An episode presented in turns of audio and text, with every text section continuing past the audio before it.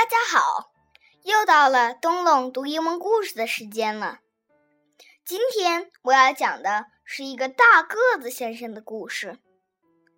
大个子先生看到公园有那么多好玩的东西，他也想试一下，可是他太高了。那怎么办呢？Let's find out. Mr. Big goes to the park. Mr. Big was a giant. He was a very, very big giant. He lived in a big house with big windows and a big door. One day, Mr. Big went to the park.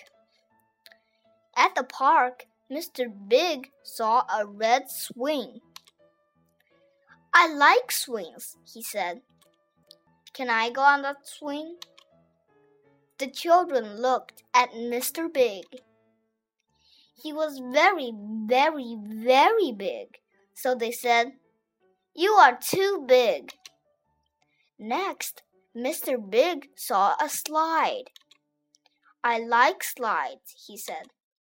Can I go on that slide? The children looked at Mr. Big. He was very, very, very big. So they said, You are too big. Next, Mr. Big saw a roundabout. I like roundabouts, he said. Can I go on that roundabout? The children looked at Mr. Big. He was very, very, very big, so they said, you are too big. Mr. Big was sad. What can I go on? he said. The children looked at Mr. Big. Then they looked at the bouncy castle.